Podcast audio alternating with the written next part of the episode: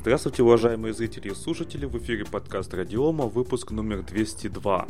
Сегодня у нас 30 марта 2017 года. С вами, как обычно, как всегда, я Андрей Зарубин, Сергей Мелит... Сергей Карташов. Привет, привет. Я редко бываю, ничего удивительного. Да, Скоро и меня Роман, вообще забудут. Роман Малицын Привет, привет. и Катя. Всем привет. Итак, э, кто хочет первую тему рассказать? Ну, Я думаю, Катя. Да, Роман у нас угорает по Астре, пиарит Астру, а я, соответственно, загоняюсь Бесплатно, за связь. заметьте. Я тоже бесплатно. Вот, первая новость. Сейчас давайте я сразу ссылочку на данные ASM Consulting кину в чатик в Телеграм. Международное консалтинговое агентство ASM подвели итоги 2016 года по количеству абонентов сети большой тройки МТС, Билайн и Мегафон. Согласно данным этого агентства, лидером рынка остается МТС. При количестве абонентов 109 тысяч миллионов всего, большая часть 80 миллионов, то есть 73% от общего числа, это россияне. На втором месте по количеству абонентов Украина, на третьем Белоруссия. А МТС по итогам 2016 года показал наибольший прирост российских абонентов по итогам к прошлому году, то есть более 3 миллионов человек они подключили. Мне просто интересно вообще, где столько людей берется, ну да ладно. Я тебе объясню. Люди иногда рождаются новые, а потом они взрослеют. Ну симка же с Если 18 телефоны. лет, да. Ладно, продолжим. Ой, а дети? Ну, Ну да. что? На втором месте Билайн, хотя у Билайна гораздо больше суммарное количество абонентов, более 123 тысяч миллионов, то есть против 109 тысяч у МТС. Но всего 58 миллионов у Билайна по России. Это менее половины всего объема. На втором месте, однако, также Украина, а вот третье место у Билайна по объему абонентов делят Казахстан и Узбекистан. При этом Билайн показал наибольший прирост в 13 миллионов абонентов всего по суммарному числу, но какие-то страны выделить невозможно, то есть эт- эти данные практически размазаны по всем его странам присутствия. Третье место у Мегафона это 77 миллионов подключений, ну как бы совсем, совсем чуть-чуть можно сказать. И почти что все они это Россия. Однако, как отмечает телеком-аналитик Алексей Бойко, из отчета ASM Consulting видно, что теперь речь идет уже о понятии «большая четверка», так как свою нишу на рынке прочно занял оператор Теле2. У них всего 39 миллионов абонентов. Вот. У меня все про эту новость. Я сбросила ссылочку, там можно скачивать отчеты SM Consulting, они, в принципе, достаточно интересные. Вот, но, к сожалению, они в основном рассказывают только про операторов сотовой связи без указания типов передачи данных, какие наиболее популярны, но тем не менее все равно интересно и каждый раз удивляешься. Вот я, я удивляюсь, где столько людей берется. Ну, то есть, Ну, так а чё нет? Подключаем всех э, детей, э, пожилых, пожилых людей, там... Как каждому по две симки нормально. Ну, наверное, Ну, да. конечно, есть же четыре корпоративные симки. Мы об этом обсуждали. Да. То есть, может быть, э, я знал одну девушку, у которой было 4 симки личных. Офигеть. Не, у меня одна личная, одна рабочая, например. Бурная жизнь. И она носила 4 телефона. Односимочных каждый. Не рассказывай нам ничего больше про эту девушку. Мы уже поняли, что она странная. Есть такое. Я, я представляю другое, как она все четыре телефона, когда они звонят, искала в дамской сумочке. Это же сложно. А Поверь. я другое представляю, как Не она знаю. селфи на все на них делает. Кнопочные телефоны. Не кир селфи. ну, на самом деле, сейчас у каждого, наверное, 2-3, а то и 4 симки. Это, я У меня совершенно- одна. А у тебя сколько, а? Ну, у меня две-то минимум точно. Плюс, на, плюс, плюс на офис одна симка взята. А, то есть, ну, как минимум, вот у меня три а три какие тебе операторы? мегафона и МТС. Понятно. А там же, кстати, считаются эти симки для... Да, м, да, они модемов? считаются вообще количество подключений в целом. То есть это, да, количество всех выданных, ну, грубо говоря, сим-карт. Ну вот еще плюсуйте это. Ну да, да, кстати. Лукавая статистика. Интересно посчитать активный. Нету, вот тоже нету, к сожалению, данных именно по активным. С другой стороны, там у нас что у операторов связи? Через э, 90 дней По-моему, да. а, по да. неактивности он отключается и через, по-моему, 180 дней переходит другому. Абоненту, да. Да, по-моему, что-то такое. Ну, в принципе, в принципе, э, наверное, это все и есть активные. Но Ну, на самом деле скажу. В, в, в завершение новости скажу, новость интересная, цифры интересные, но статистика вещь очень лукавая.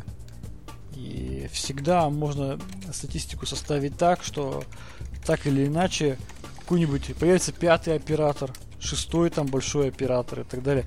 Главное, как посчитать. Ну это да. Ну, приятно, что Теле2 все-таки уже отмечает как оператора, что он уже все-таки входит в большую, ну вот, в большую теперь четверку. Раньше, потому что его практически не брали в расчет.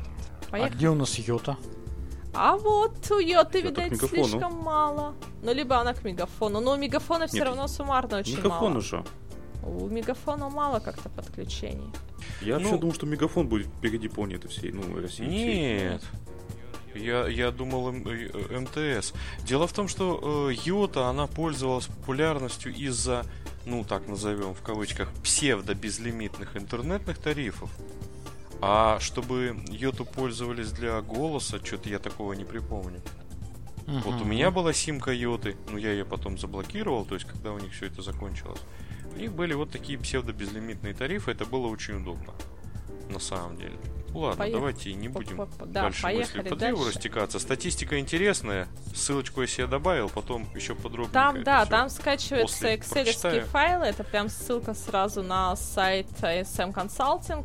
Экселевские данные скачиваются по разным. Ну, в частности, исследования обозначены по количеству подключений в России и Украине. Ну, в общем, мы, мы рассмотрели Россию и вообще в целом. Вот. Можно скачать, посмотреть, поиграться, построить графики, там, процент посмотреть. Да. Вот. Андрей, вот ты нам перед началом трансляции говорил, что ты трогал руками iPhone. Прости господи.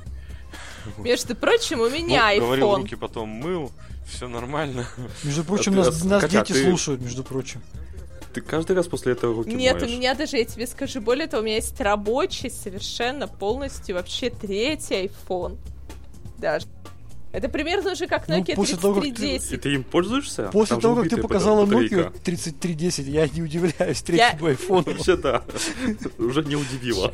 Я его поддерживаю, кстати, в активном состоянии. То есть это я им пользуюсь, чтобы он не сдох и Ну, не то забыл. есть как. реанимируешься, реанимируешь его периодически такой разряд, мы его теряем. Да-да-да. Вот. Так что там было Ладно, про мы э, iPhone? ушли, да. мы ушли от темы, Андрей. Расскажи, что там про LTE.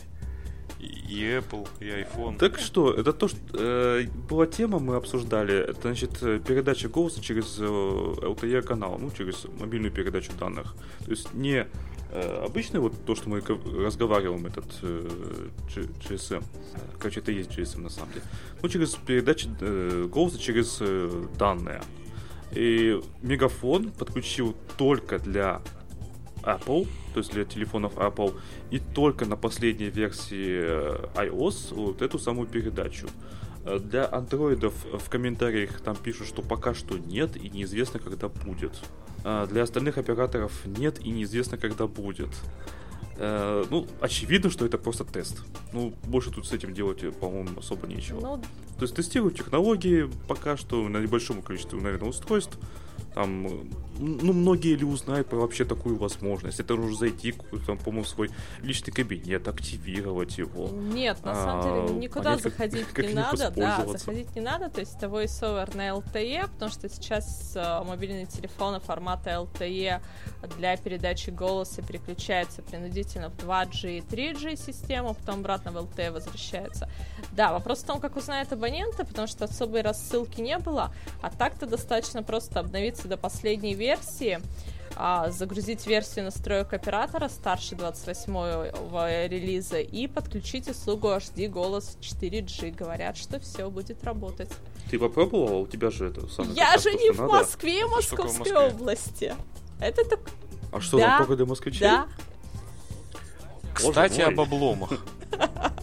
По поводу Москвы и Московской области. Тут э, Давича э, Телеграм же объ- э, обновился Да, в контексте голосовых обновился. звонков. Да. Да. И у всех уже за- зачесались ручоночки, понажимать кнопочки, поговорить по телеграмчику. И обломались все, обломались. Для Европы только. Ну так, э, VPN для кого изобрели? Нет, ну это VPN Ну, это... кстати, могу- Плюс можно найти э, друга, э, у которого уже активирован это, и он может позвонить вам. Ну это нам в чате рассказали наши уже, я, уже видны скриншоты в интернете, когда наши местные ребята из Екатеринбурга, обновляя Telegram в андроиде, увидели, что теперь он просит в качестве дополнительного разрешения доступ к телефонным звонкам. То есть, как говорится, вот оно уже практически случилось. Да. У нас тут некоторые энтузиасты э, считают, что когда появятся групповые звонки в Телеграме, можно будет э, наш подкаст перевести на Телеграм. Вы таки обломаетесь, потому что фишка-то не только в групповых звонках, а в том, что выкладывается все это автоматически на YouTube через Google Hangout. да. Кто такое еще это сделает? Никто. Я думаю. Мне кажется, возможно. Нет, ну, голосовые звонки в Телеграме, честно говоря, давно напрашивались. Если вот мы немножко в бок уйдем от той темы, которую обсуждаем. Кстати, То есть тема в Телеграме достаточно В интересная. Телеграме а, коллеги, ну, наши слушатели, ч- слушатели и читатели продолжают мериться мышками. Да, хорошо. Вот у Сергея практически та же такая же мышка, как у меня была. Мышкой это э, на текущий момент единственное, чем в Телеграме меряются мужчины, у кого меньше. Короче, если возвращаться через передачу голоса э, через данные, по передаче голоса через данные, то мне кажется, что это действительно пока что еще очень долго будет тестироваться, потому, просто потому, что не везде LTE это работает, даже там, где он запущен. Заходим, допустим, в большое здание какое-нибудь, какой-нибудь торговый центр, и начинается. В лучшем случае 3G иногда. А, Бывает поправьте такое. меня, если я э, ошибаюсь. Теле2 же тоже не на чистом GSM работает. Да.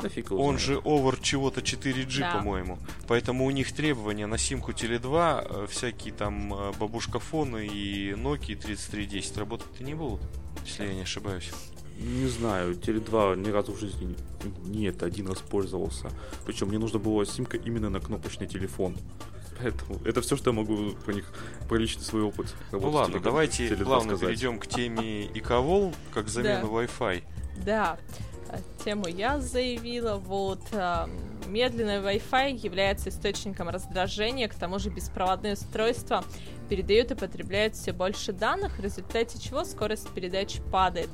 Исследователи из Эйтховенского технологического университета, я даже скажу исследовательница, женщина, ее зовут э, Джоанна О, а, Она провела исследование и придумала новое, достаточно удивительное решение беспроводная сеть, основанная на инфракрасных лучах. А, преимущество в том, что инфракрасные лучи обладают огромной емкостью, более 40 гигабит в секунду. К тому же для такого передачи типа данных э, совершенно отсутствуют помехи. Есть, правда, один минус, ИК-связь не проходит через стены, поэтому требуется по устройству приема и передачи в каждой комнате. Однако, по оценкам ученых из этого университета, уже через 5 лет появятся устройства, поддерживающие передачу данных посредством ИК-волн. Первыми такими устройствами будут такие крупные пользователи данных, как видеомониторы, ноутбуки и планшеты. Вот, ну посмотрим, что будет через 5 лет, но на мой взгляд, вообще попытка исследования и заявление об этом отчасти новаторское, потому что сейчас Wi-Fi покрывается все. Например, в Москве запущено в зоне действия Садового кольца беспроводной Wi-Fi. Мы помним людей, которые хотели Wi-Fi раздавать со спутников, с квадрокоптеров. И тут раз и говорят, что будущее не за Wi-Fi, а за ИК-волнами. Я, я не верю в эту технологию. Ну, Ну, то есть, подождите. вот хорошо, стен, стены понятно, хорошо. Вот, допустим, офис, да? Э, Между приемником и передатчиком поставили, допустим, шкаф. Ну, Всё? получается, Приехали? что да. Нет, шкаф, э, шкаф он э, легко будет огибать, потому что ИК отражается. Начнем с этого. А, то есть он будет э, действовать в той же видимости, в какой видимости действуют пульты. Э, Для того, чтобы э, передать что-то пультом на устройство, совершенно не обязательно прямая видимость. Он отражается замечательно от стен. Тут вот что хотелось бы сказать. Э, На самом деле, вот технология Wi-Fi, что называется, за что боролись, на то и напоролись. То есть увеличивали мощность, увеличивали покрытие, там протоколы сжатия. Сейчас э, даже какой-нибудь хиленький роутер, там, я не знаю, в пределах 2000 прошибает две бетонные стены и так далее. И с этим сейчас возникают проблемы. То есть э, большая плотность населения, и вот э, я перед тем, как эту телегу задвинуть, открыл у себя сканер Wi-Fi сетей и обнаружил на текущий момент у меня в той точке, где я сейчас веду подкаст, ловится 14 Wi-Fi сетей с уровнем сигнала, позволяющим, ну, я нахожусь на 11 этаже, у меня тут, э, а из нашего окна площадь красная видна, а из вашего окошка нет обзора ни хрена, да? Вот, э, у меня тут все далеко ловится, поэтому У меня ну, 8. прикиньте, 14 сетей. И все они так или иначе мешают друг другу, потому что, ну, все-таки каналов ограниченное количество, да? Вот, поэтому что-то подобное технология, она напрашивается. Было бы очень круто, если бы, например, э, был, была бы какая-нибудь альтернативная технология, которая позволяла даже в рамках одной комнаты раздавать и не мешать другим. Это было бы круто. я Ну считаю. что, у меня три комнаты, допустим, плюс кухня, плюс туалет, ванна. Что, мне в каждой ставить по устройству? Андрей, вопрос же в том, э, в цене устройства. А, оно, как эти устройства, будут э, встроены, допустим, в какие-нибудь светодиодные лампочки без серьезного увеличения цены, правильно? Да, да, То есть да. можно Знаем же эти светодиодные лампочки, с Нет, вот- которые подключены вы к интернету. Нет, вот смотри, Мы это уже э, обсуждали. допустим, э, технология по передаче по э, электросети 220 Ethernet, которая Мгм. себе э, 50 мегабит раскачивает, вполне даже нормально. Она работает. Вот Стоп, стоп, стоп, стоп. В статье говорится, что Wi-Fi медленный. Ты говоришь 50 мегабит. Wi-Fi 150 мегабит сейчас актуальный. Но смотри, Нет, э, я говорю, я говорю не про скорость, я говорю про то, что э, подобные технологии имеют э, место и имеют право на свое на место свое под солнцем. То есть кому-то вот нужно, кому-то нужно гигантское покрытие и покрыть весь остров, а кому-то достаточно, чтобы у него работало некое устройство в двух-трех комнатах и никому не мешало, и ему никто не мешал. Вот давайте я вам Ну. напомню, вот я человек уже взрослый, вы, наверное, еще не застали, я вот застал телефоны с инфракрасным Это портом. Слушай, даже я Да. их застала. Давай так. Это к вопросу о том, что это новая технология. А На самом деле, мы прекрасно помним, где-нибудь 2006, 2007, 2008 годы на практически каждом телефоне был и порт инфракрасный. Там, пожалуйста, до 4 мегабит в секунду вообще запросто клали два телефончика рядышком. Самый популярный способ обмена файлами это вообще запросто было. Просто мы давно об этом забыли. А, но на самом деле технология ИК для передачи данных, она очень хорошо ре- достаточно проработана. Ну, осталось только теперь каким-то образом раздавать интернет через это, да, через это счастье. Но это еще один небольшой шаг. В общем-то, все возвращается на пути своя. Нет? Андрей, так Не взлетит. Почему, почему, Не почему не взлетит. взлетит? Ну потому что тебе потребуется ку- купить кучу оборудования для этого. Приемники, передатчики Да и так далее и тому подобное. Везде Зато поставить. смотри, Ей, например, пос- Еще говорить людей заменить свои Wi-Fi приблуды на вот это. маркетинг, А маркетинг, он об- обладает таким качеством, а, что он может тебя а, возбудить в тебе желание приобрести совершенно ненужную тебе вещь. Ты скажешь, блин, вот именно вот, инфра... вот в моей данной ситуации, поскольку я в этой, в этой целевой аудитории нахожусь, мне ничего другого не остается, кроме как выкинуть себе Wi-Fi и купить себе ИК-порт. И все, и ты купишь. Ну да, Ну, нужно же понимать, за- весь вопрос в цене. Вопрос в цене, но Весь ну, это же цене прикольно. и- То есть у тебя кто-то провинился из работников, ты раз ИК-устройство изъял из их зоны, ну, из их офиса, и все, они не могут пользоваться интернетом. В детской не Да. поставил, все, у детей нет интернета, спят. Хорошо же. Бумажный лист Как поставил, говаривал, да, и как всё, и говаривал. Макаренко, сечь надо, сечь.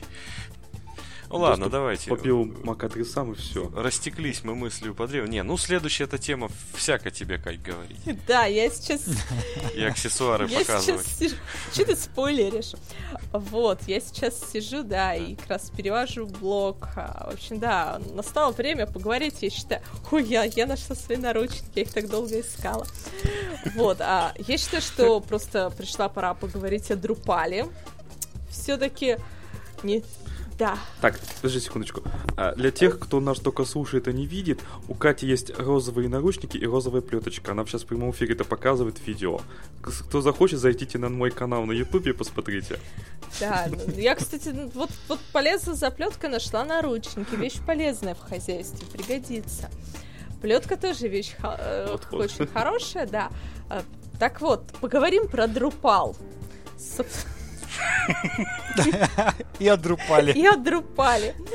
Да, в сообществе разработчиков Drupal разгорелся скандал. Основатель Drupal Дрис Бейтард фактически выгнал с проекта своего коллегу, трудившегося над системой почти 12 лет, Ларри Гарфилда, который как выяснилось, является поклонником БДСМ. Напомним, БДСМ это боль, доминирование, связывание и мазохизм. Расшифровывается для тех, кто роман не знает, как это расшифровывается.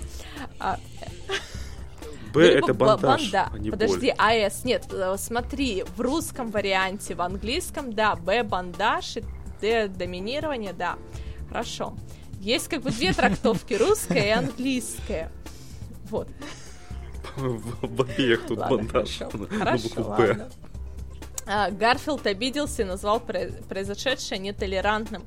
Напомним, Ларри Гарфилд является главным архитектором базы данных Drupal 7 и разработчиком веб-сервисов Drupal 8, с автором книг по этой системе, а также автором технического блога.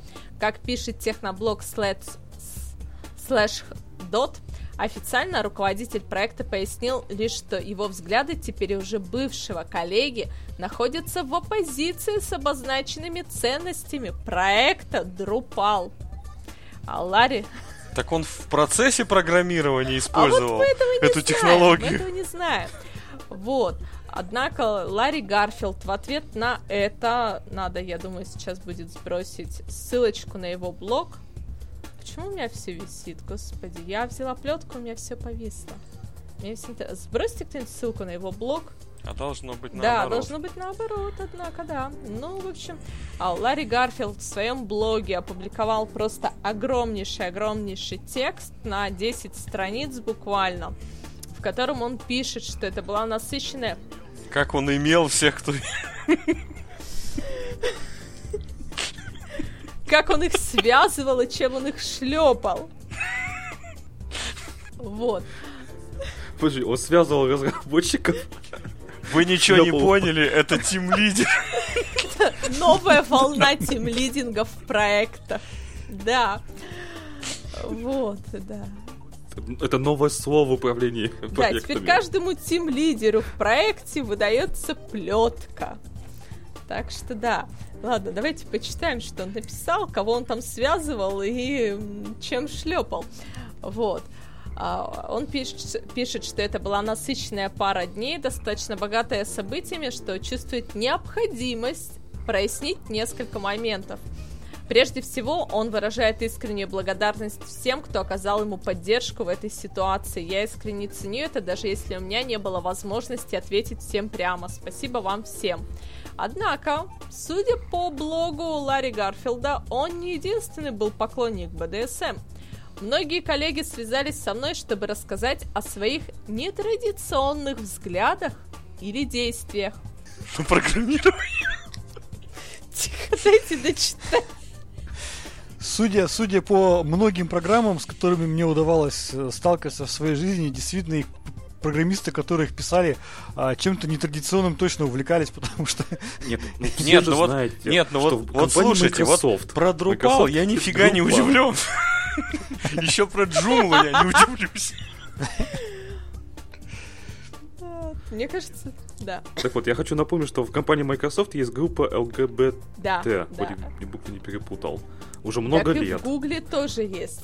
Что порождает множество шуточек Между по этому прочим, в- поводу. в По поводу Гугле качества тоже есть. Microsoft Windows. Вот, ладно, давайте посмотрим, что Гарфилд написал еще, да?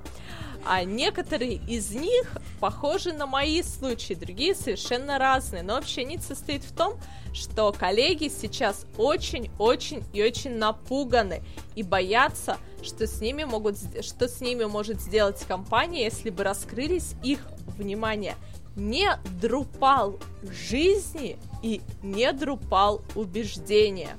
При этом Гарфилд пишет, что рабочие группы сообщества Drupal направили в октябре-ноябре ряд отчетов о материалах, которые он разместил на частном форуме за пределами Drupal. Более поздние отчеты после того, а как люди начали копать, включали уже и другую информацию, включая его профиль знакомств на соответствующих сайтах. При всем при этом не было обнаружено каких-либо нарушений кодекса поведения компании, но тем не менее его уволили.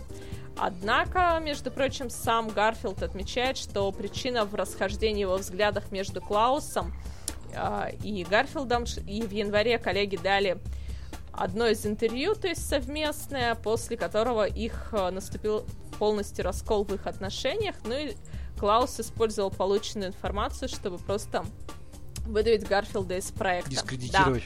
Да. да.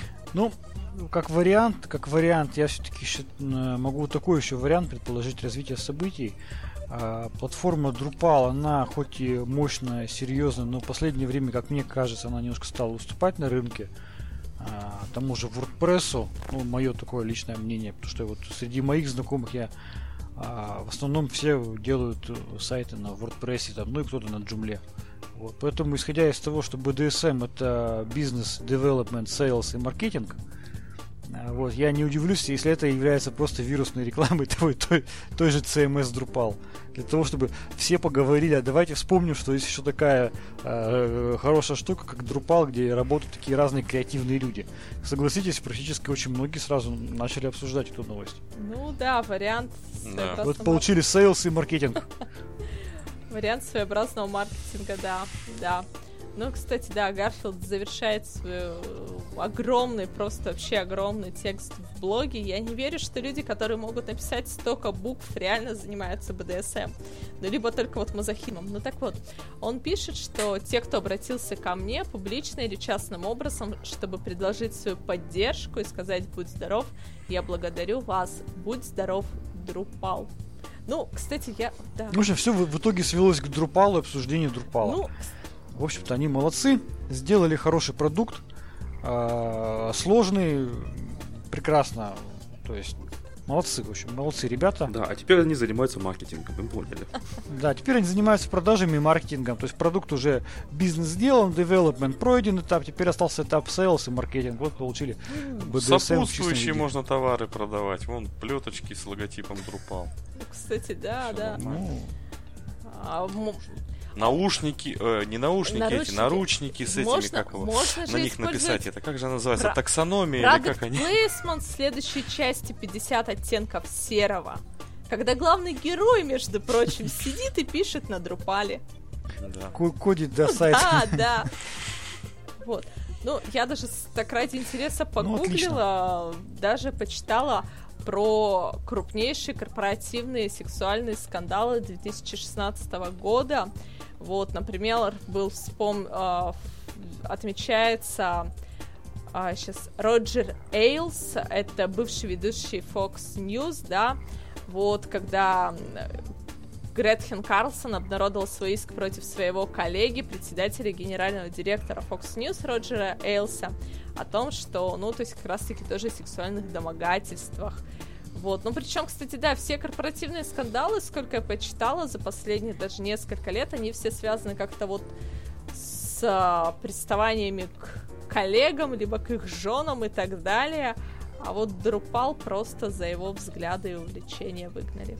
Слушай, Друпал уже отстает. Да, нетолерантно. Он, а, смотрю, в феврале 17 года, пожалуйста, Uber оказался в центре да, секс-скандала. Читала, да. То есть практически все уже эту тему оттоптались, и тут Друпал сказал, что, а что мы-то чем хуже? Давайте мы главного разработчика мы сделаем тоже главным могем. извращенцем. Мы тоже могем. Вот и мы теперь обсуждаем эту новость. Я предлагаю дальше двигаться. Да, тему интересную. А, а то, а эта новость, а, она прям издевается над нашим чувством юмора. же, да. Вот. Следующая новость у нас да, следующая у нас новость у нас тоже про БДСМ, но только теперь уже российский, я так понимаю. Вот, э, Почта России э, заключила соглашение с Яндекс Маркетом, и у них э, теперь дружба, любовь и совместный проект для малого и среднего бизнеса по доставке из интернет-магазинов. Яндекс Маркет, кто не знает, ну, я думаю, таких уже нет. Это сейчас мало того, что крупный агрегатор, э, всех интернет-магазинов. Э, мало того, что на нем удобно искать э, по различным категориям товар, так он еще и теперь и продает прям с сайта, не заходя на магазины. Там он, онлайн-кассы, да, и так далее. Да, там онлайн-кассы, там чего уже только нет. Ну и, соответственно, логичным продолжением всей предыдущей вакханалии Яндекс магазина это последний этап, это логистика и, собственно, доставка. Так вот, э, этот проект Почта России Яндекс Маркета призван как раз решить вот вопрос доставки. Проект стартует в Москве 30 марта. Все стартует в Москве. Ну, ё-моё, вообще. Вот. Ну, э, а ты как ожидал? Интернет-магазины Надо... Москвы будут отправлять заказы через э, центры выдачи и приема посылок Почты России. Вот, э, соответственно, в Яндекс Маркете при покупке товаров появится возможность э, использовать такой способ доставки. Вот. И э, пока в проект входит 87 центров выдачи в Москве.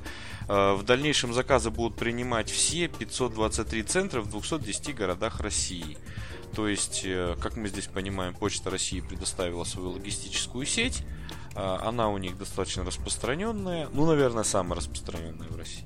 То есть в любой отдаленной сельской деревне есть магазин, где продают водку, есть почта, да, где получают деньги чтобы купить водку в магазине, соответственно. Вот, поэтому сеть у них логистическая достаточно крутая. Э, кроме того, отмечается, что до конца апреля э, можно будет э, доставлять бесплатно. Стоимость услуги будет, вообще говоря, составлять от 160 рублей. И 20 килограмм это максимальный вес посылки. Вот в новости есть ссылочка на пресс-центр Почты России.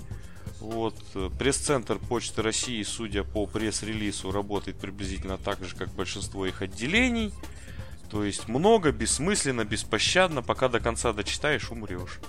Вот, ну, Слушайте, ну, не, ну цены-то, кстати, нормальные. То есть я смотрю, вот, а, большинство а, интернет-магазинов, даже маленькая посылочка, доставка там рублей 500. И что это такое? Там сама э, вещь какая-нибудь От 160, Андрей. От 160. Нет, я вообще про интернет-магазины и доставки в целом. Допустим, покупка там 500 рублей, доставка. Ну, вот обычный стоит. пример, это да, да, приобретение книги. Средняя книжка в среднем, да, стоит рублей 300.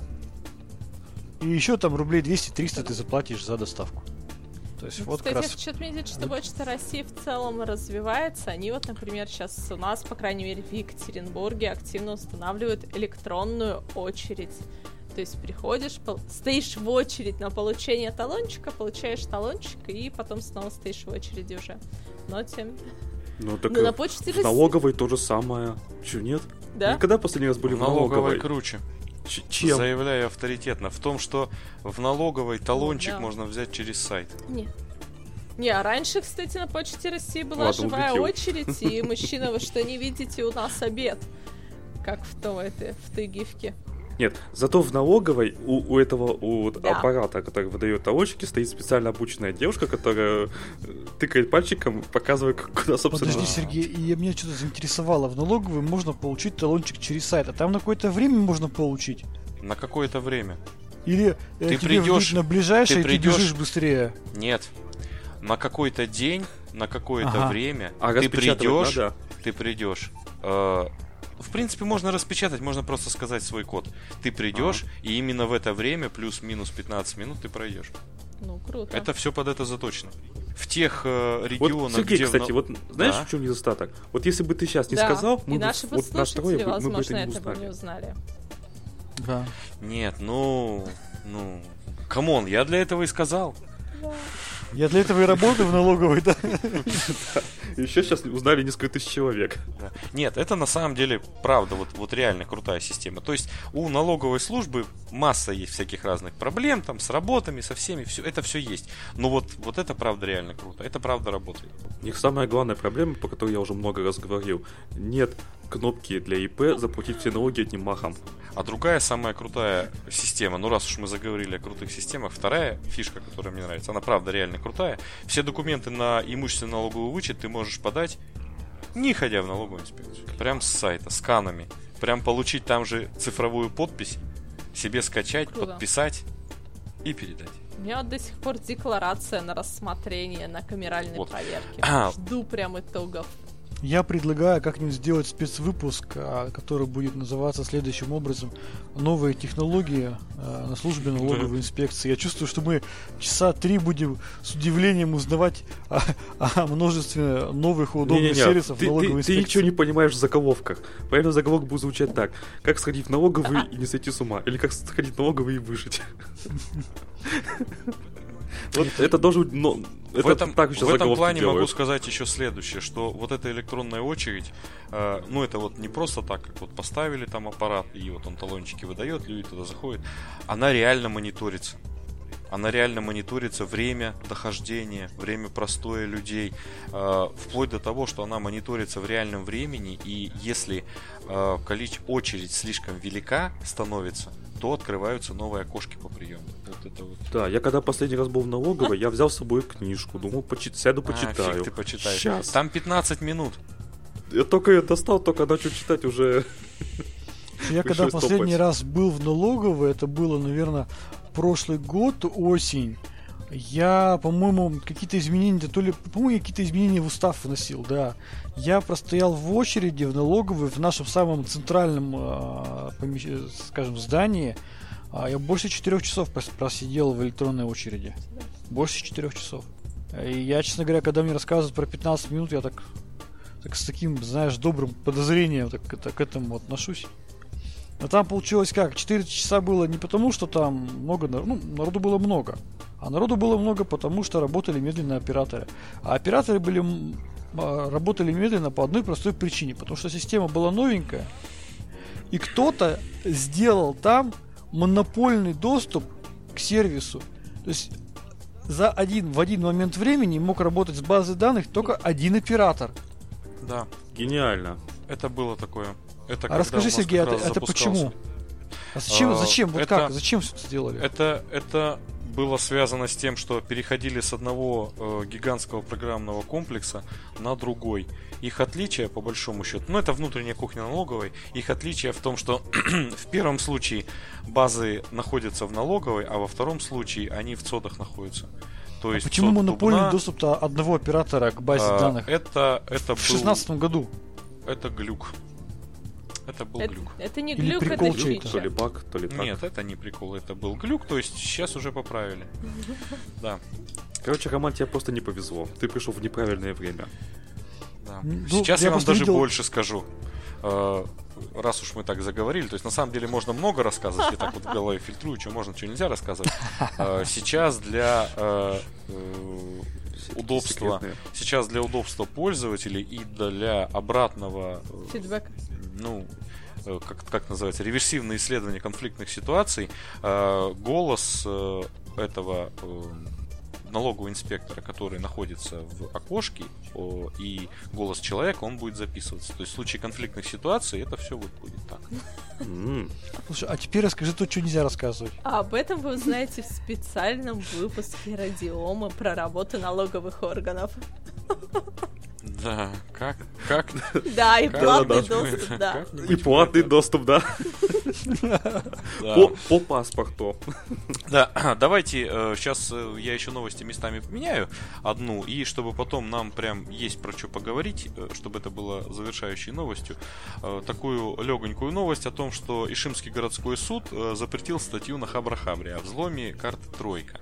Вот, э, я не знаю, я, конечно, не очень сильно отслеживаю подобного рода судебные процессы, но вот, вот как будто это один из немногих, как будто один из немногих э, судов, э, решением которого заблокирована э, статья на Хабра-Хабре, собственно, о том, как, э, ну, будем называть вещи своими именами, как взломать платежную карту Тройка, вот, э, с приведением там программных продуктов. Ну, кто не знает, расскажу. Карта Тройка это карта оплаты в Москве. На, э, она поддерживает технологию э, NFC. Вот, то есть она бесконтактная. Ну и, соответственно, э, технология NFC, если чипы достаточно такие попсовые, то там есть большое поле для того, чтобы считать это все поменять, э, изменить баланс и так далее. Ну, насколько я понимаю, кстати, там статья была о э, старых картах системы тройка. Сейчас там чип достаточно уже хакероустойчивым. Ну так вот, собственно, э, вот этот суд э, по иску... Э, ну, неважно, на самом деле, кто подал А, иск. ну неважно, да. Э, суд заблокировал статью на Хабра-Хабре, и как бы вот э, здесь мы можем немножко э, пообсуждать о том, чтобы что вообще говоря правильно они поступили или нет. Здесь вот есть такой большой пласт дискуссионный о том, что вот если кто-то нашел э, дыру в системе безопасности, что ему надо. Ну вот он, ну, допустим, он связался с авторами этого проекта. То есть они, говоря русским языком, просто на это все положили. Вот что ему дальше делать? Должен ли он, имеет ли он какое-то там право юридическое, моральное публиковать эти данные или не имеет? Спорный очень вопрос. Суд считает, что не имеет. Да, однако Поэтому, я ну, специально на всякий случай уже решение больше. суда, чтобы посмотреть вообще, кто как бы, да, кто заявился, и вот все-таки отмечает, что за- заявил против этой статьи межрайонный прокурор в интересах Российской Федерации и неопределенного круга лиц о признании информации, ну, то есть бла-бла-бла запрещено, то есть гражданское дело, но все-таки ссылаются только на Ишимского межрайонного прокурора. А кто все-таки истец и кто ответчик напрямую не это.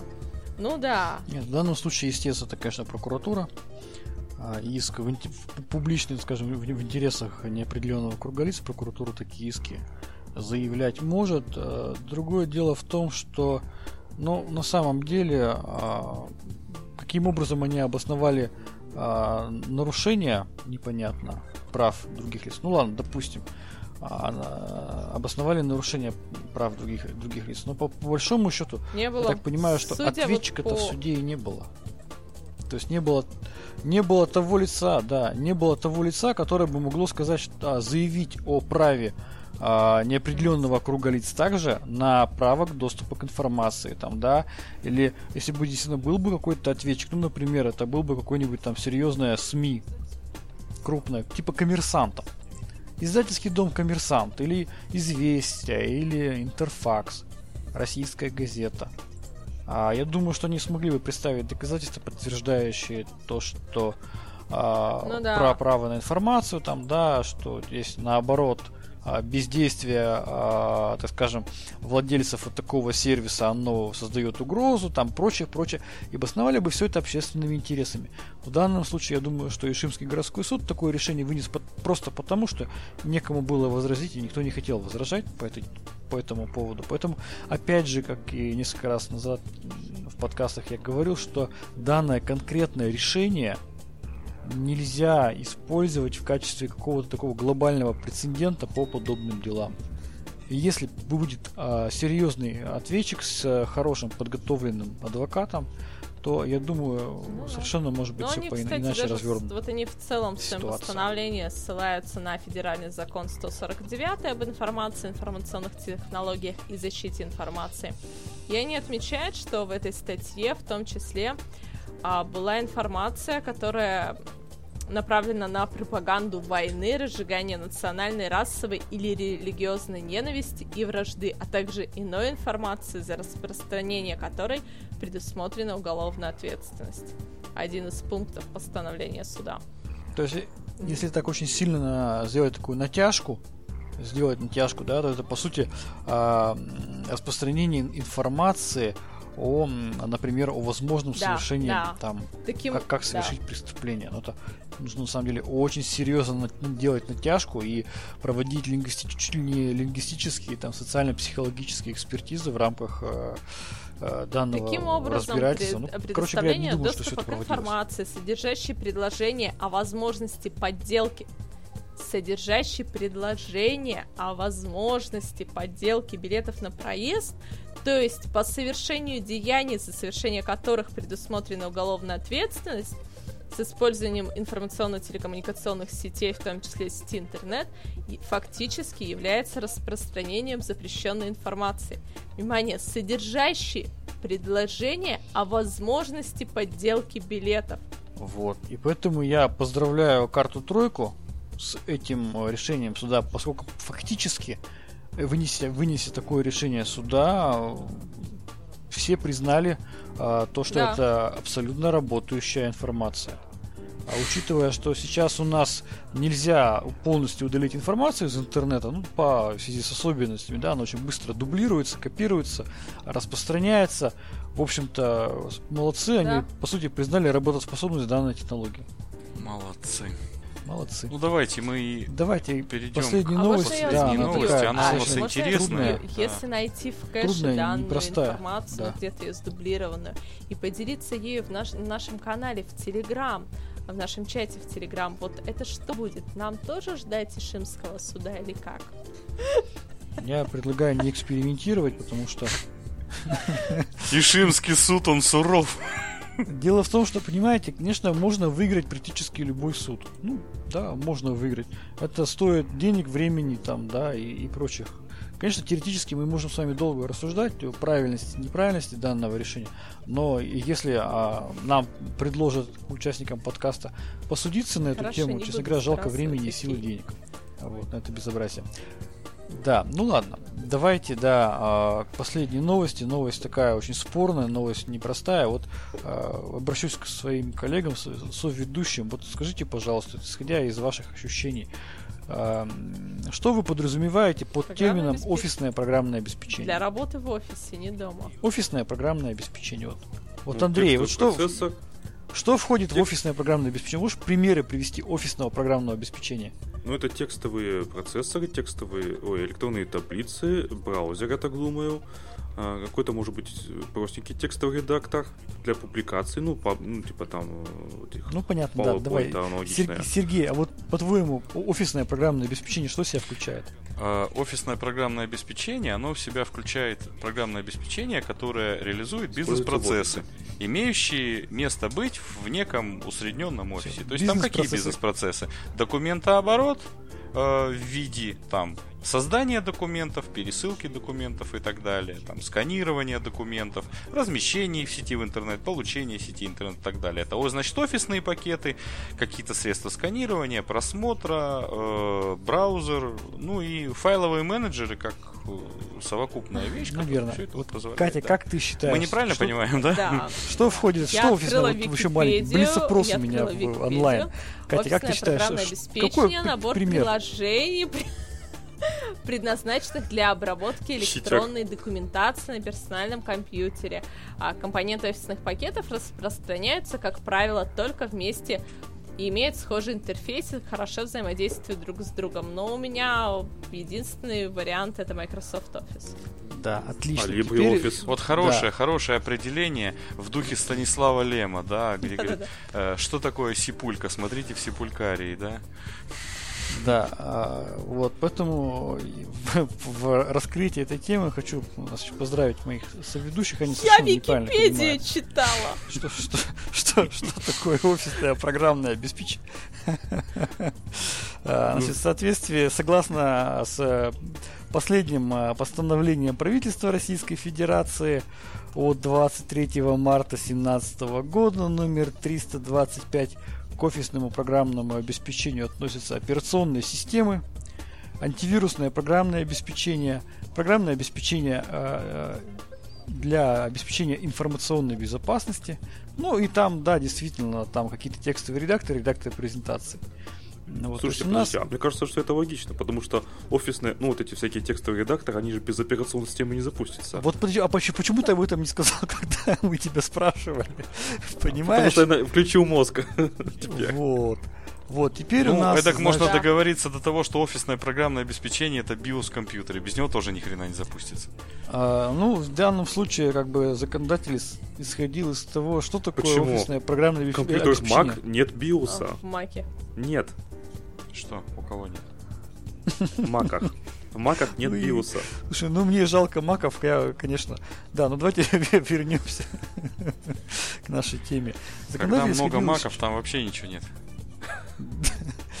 Законодатель исходил из чего? Он исходил из следующего. Что такое офисное программное обеспечение? Это то программное Алло. обеспечение, которое используется в офисе. Ну просто вот сидишь вот ты в офисе, да, вот Гениально! там... Капитан Это я так сказал.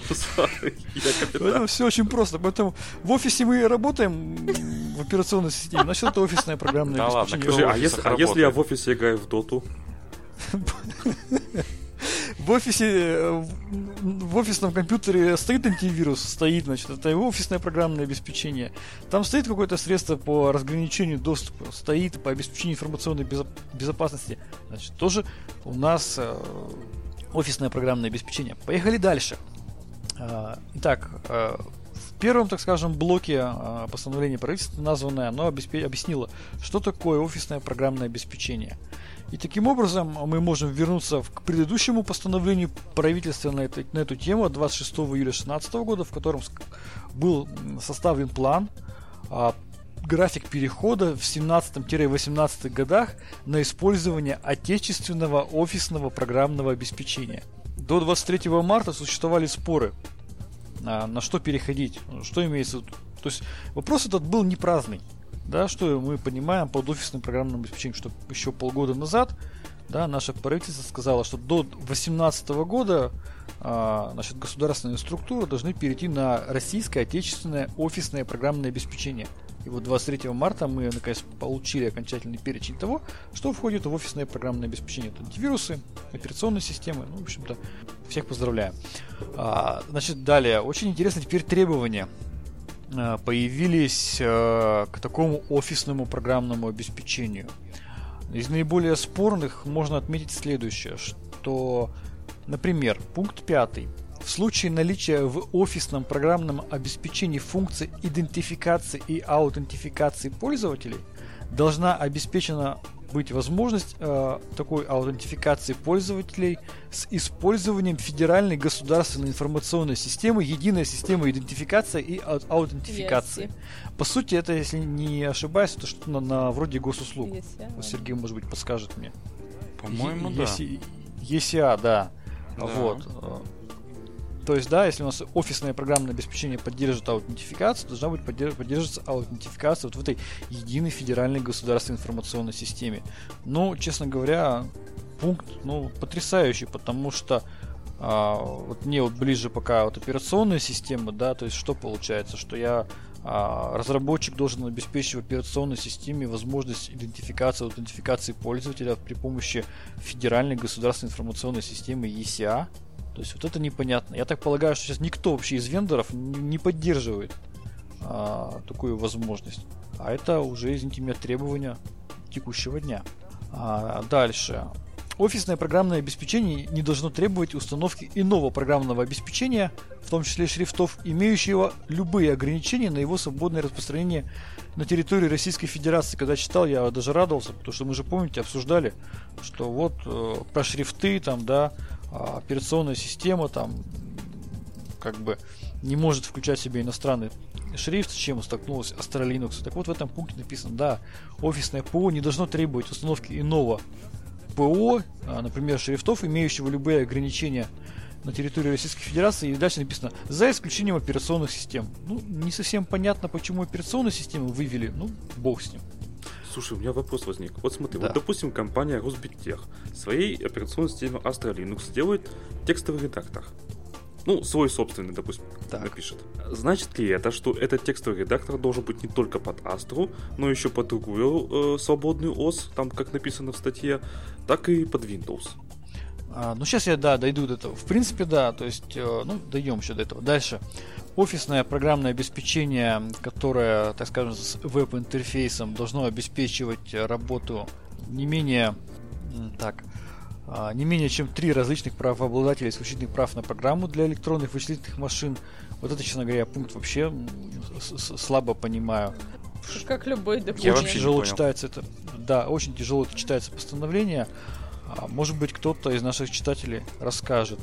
Дальше очень интересно следующее, что для автоматизированного рабочего места пользователя программа должна работать под управлением не менее двух различных операционных систем, сведения о которых включены в единый реестр российского программного обеспечения. А это, я напомню, с 23 операционные системы. Это на основе Linux, и там еще есть BSD Ульяновск. То есть, как минимум, а, ППО должно поддерживать работу на выбор две операционки из реестра. То есть, это, видимо, либо два Linux, либо один, один Linux, один BSD. И а, операционную систему Microsoft Windows от версии 7 и выше. А, ну, на самом деле, как бы, да, звучит как бы так немножко странно, но по факту, де-факто, 90% всего ПО, включенных э, в реестр, оно и так работает под Windows. Теперь по факту их э, вендоров вынуждают доработать или портировать свое программное обеспечение таким образом, да, чтобы оно работало под Linux. Ну, если это будет реализовано, а, то ну, это хорошо. Но, честно говоря, ну, слабо верится, что а, такой реестр заставит и понудить а, вендоров вложить достаточно крупные средства да, для портирования на Linux. А, дальше есть очень интересный следующий э, пункт. Это он один из последних у нас, по-моему. Так, здесь десятый, Слушай, Роман, вот смотри, да. вот ты, ты много лет работаешь под Linux в офисе. Так. Если чего тебе не хватает там? У меня другой вопрос про офисные программы. Я работаю ежедневно с Corel Draw и Adobe Photoshop. Получается, для меня это тоже офисные программы. Вот как быть? Да, да. Это все да. Если ты эту программу запускаешь в офисе, она становится офисной, понимаешь? Да. Нет, конечно, нет. У тебя есть GIMP. Знаешь такой GIMP?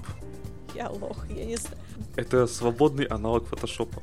Ужасно свободный. Ну, давайте последний пункт я озвучу, пункт 16 требования к сопровождению программного обеспечения. Так вот в этом пункте указано, что сопровождение пользователей отечественного офисного программного обеспечения обеспечивается посредством использования телефонной связи и средств электронной почты на русском языке в круглосуточном режиме.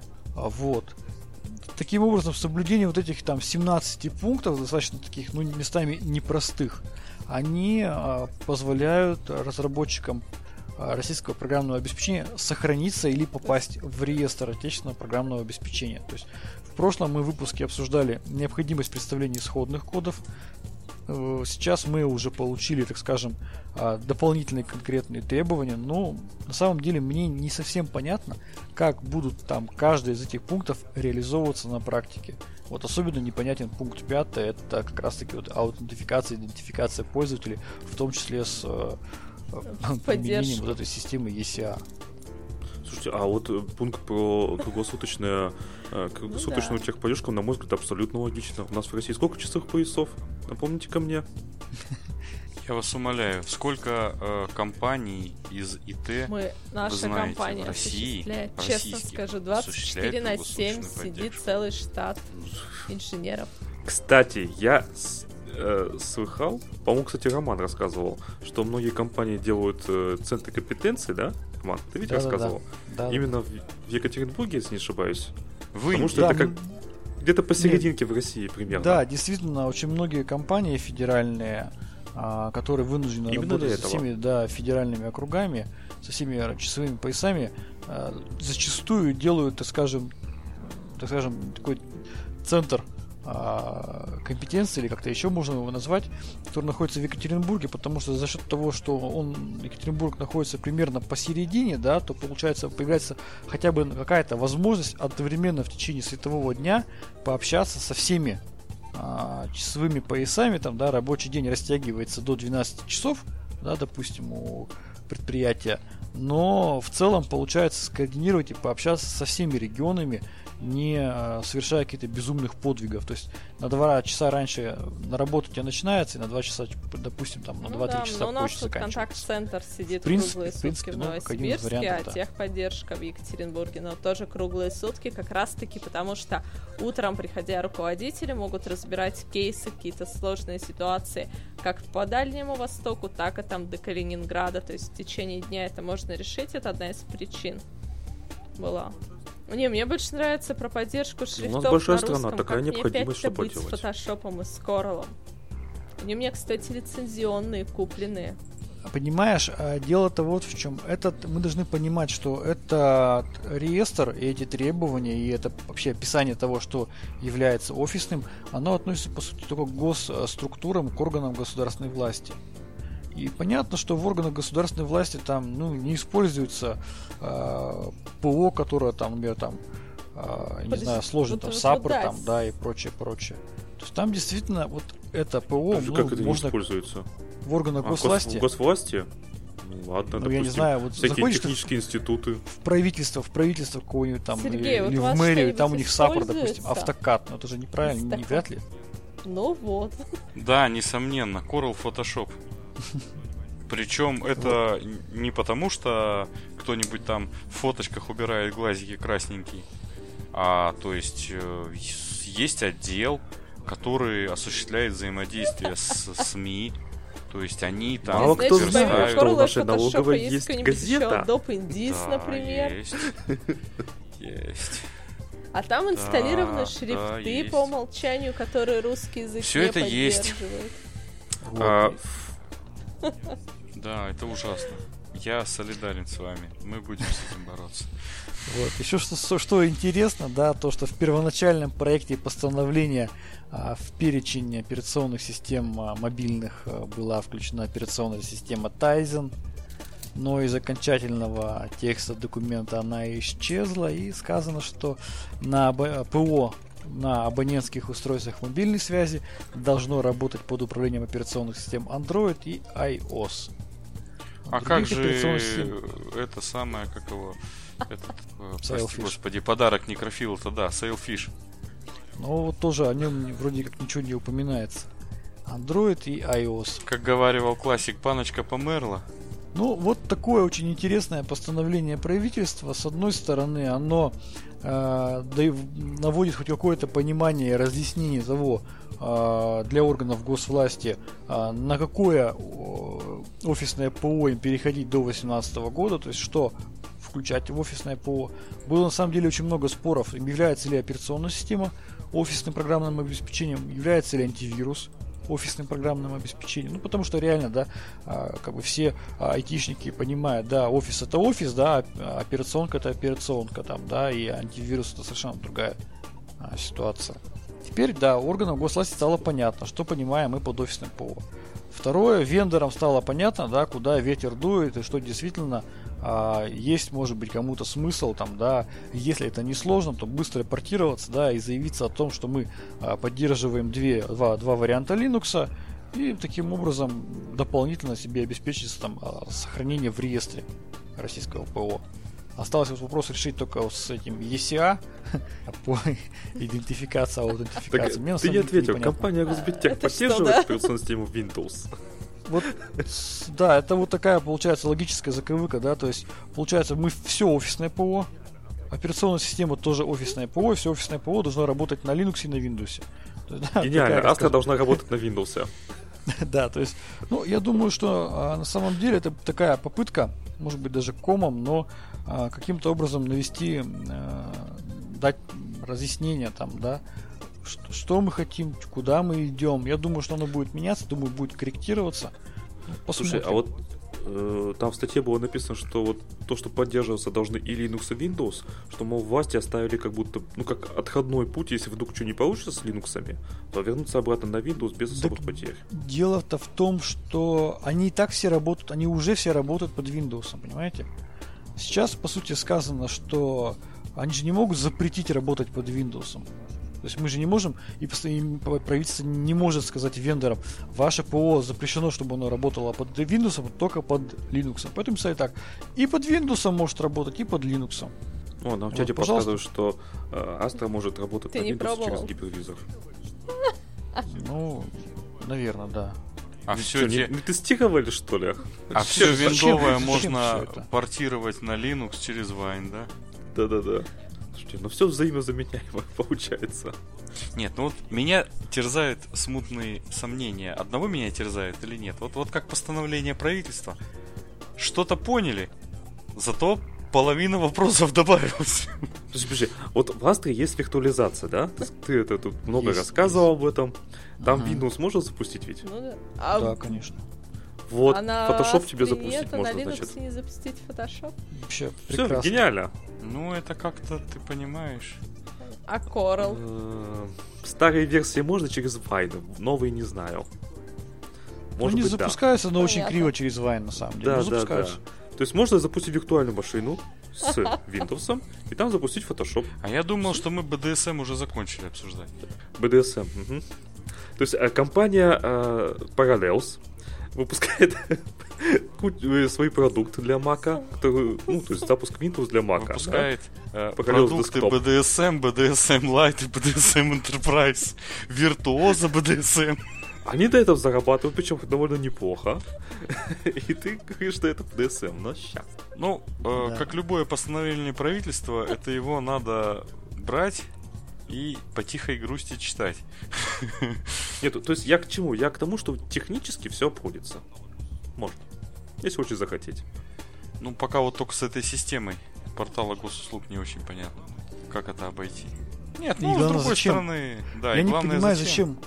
Потому что ведь э, вот эта система, если она, насколько я понимаю, может быть, я неправильно понимаю, Сергей, может, поправишь меня, она предназначена для упрощения доступа граждан а, к сервисам, которые предоставляет государство. Да, да. Зачем этого. локальному пользователю, который сидит там, грубо говоря, там в каком-нибудь кабинете, там он чиновник, да, он в, своем домене сидит.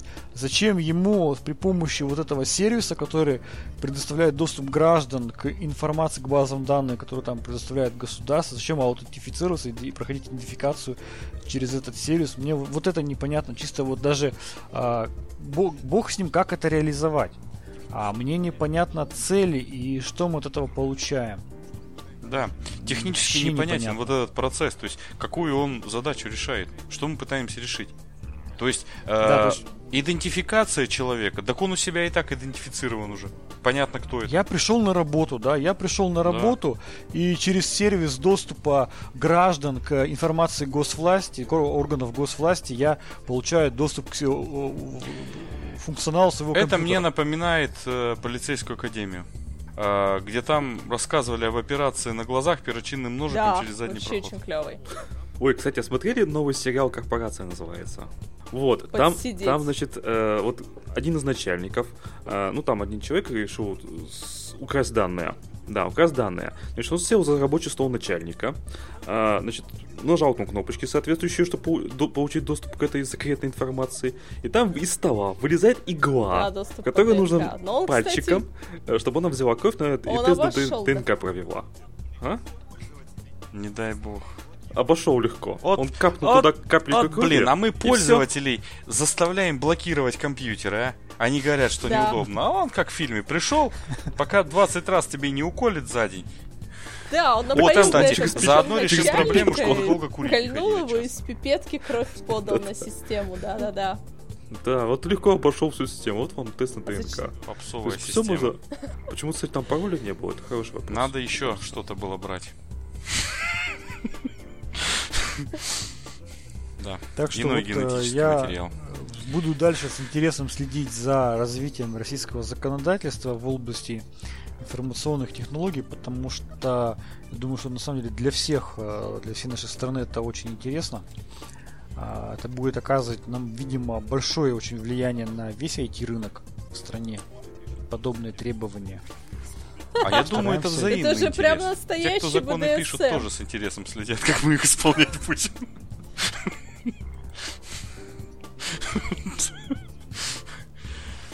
Ну, слушайте, ну это на самом деле очень интересно. То есть я сначала смотрел, да, действительно, я, по-моему, когда же об этом говорил, что в реестре все ПО работает под, под Windows, да, хорошо сделали требования работать под двумя дополнительными операционками из реестра, да, наверное, это хорошо, да, чтобы было, были решения кроссплатформенные.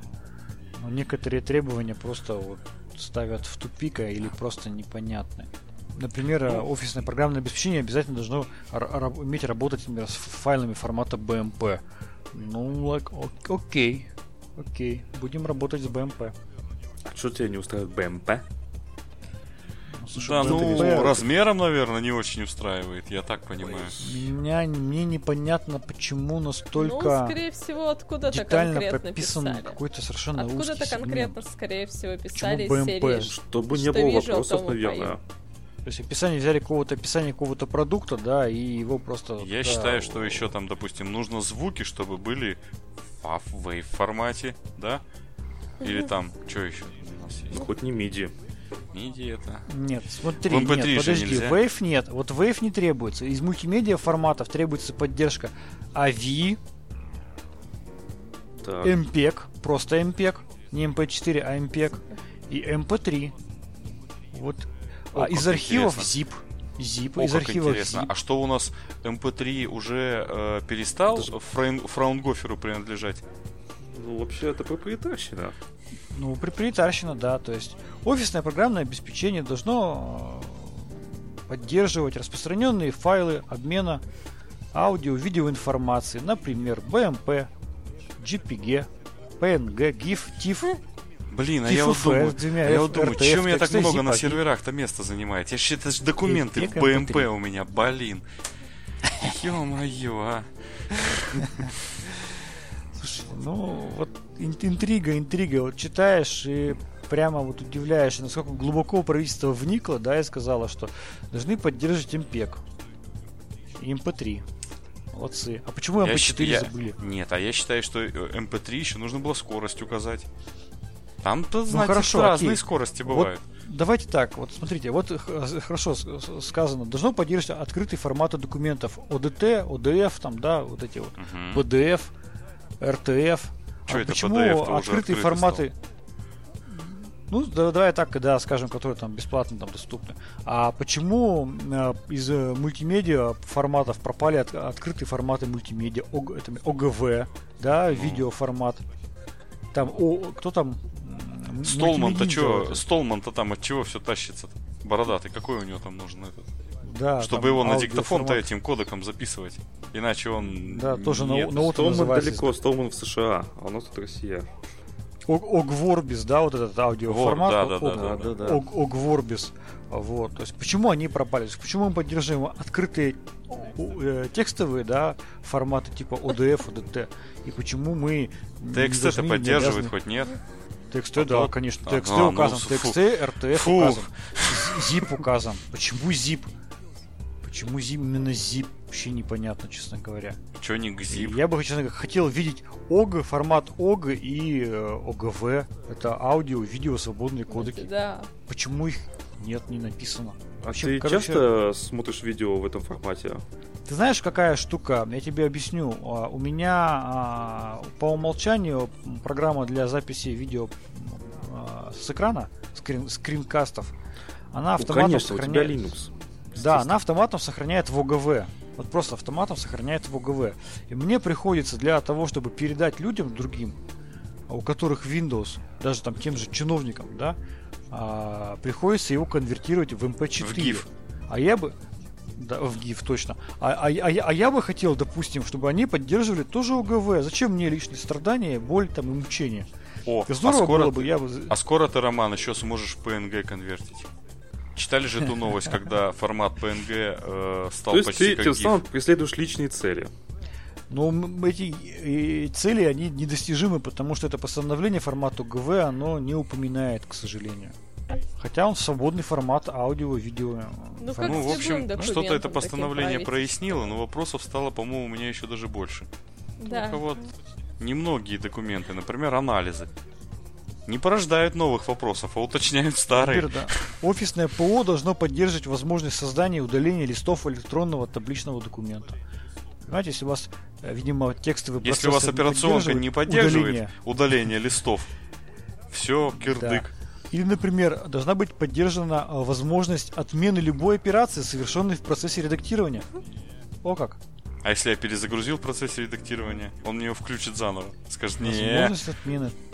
Нельзя так просто взять, перезагрузить компьютер. То есть, ну, слушайте, очень местами Нет, хорошо, хорошо, смотри. Windows 10 Почему не будет не будет? мне гадкие эти свои обновления ставить. Ага. Ну а как? Отмена можно будет сделать. Я приду, скажу, ну-ка, ворачивай назад. Почему нельзя? Есть э, точки восстановления. Все учтено. Ты чё? А Нет, а она-то еще гадкая, еще перезагружает сразу. Я приду, скажу, ну-ка обратно загрузись ко мне. Повтори заново. Не отгрузись. сразу. Не сразу, не надо. Че Ладно, не сразу? Да мы я уже- каждый раз, как прихожу на работу, так смотрю, а он мне только рапортует там. Там в АНБ передали 20 мегабайтов документов, в ФБР передали 30 Нам в чатике мегабайтов пишут, документов. что И по ходу обновления поставили, ну, не чтобы никто не увидел. Да, мы, мы это понимаем. Вот. Ну, как говорил Колобок, давайте закругляться. Да, э, с вами был подкаст Радиома, выпуск номер 202 от 30 марта 2017 года. С вами были, как обычно, как всегда, я, Андрей Зарубин, Сергей Карташов. Пока-пока. Роман Малицын. Да, у меня небольшая просьба под конец подкаста. Я люблю дождаться до конца. А, уважаемые слушатели, у нас есть а, определенная сложность. В, мы хотим все подсчитать, сколько у нас слушателей. Сколько вас? Вот, поэтому, да, помогите нам вас посчитать. Если вы будьте добры, по рублю переведите. Да, Ну, чисто для подсчета. Чисто для подсчета ни в коей... да. Если, если вас столько, сколько мы предполагаем, то в То я принципе это куплю себе будет новую веб-камеру, да? Да. Ну, Всем все, пока. спасибо, всем спасибо, до свидания. И с нами вообще А была чё по рублю-то попросила не по десятке? Пока.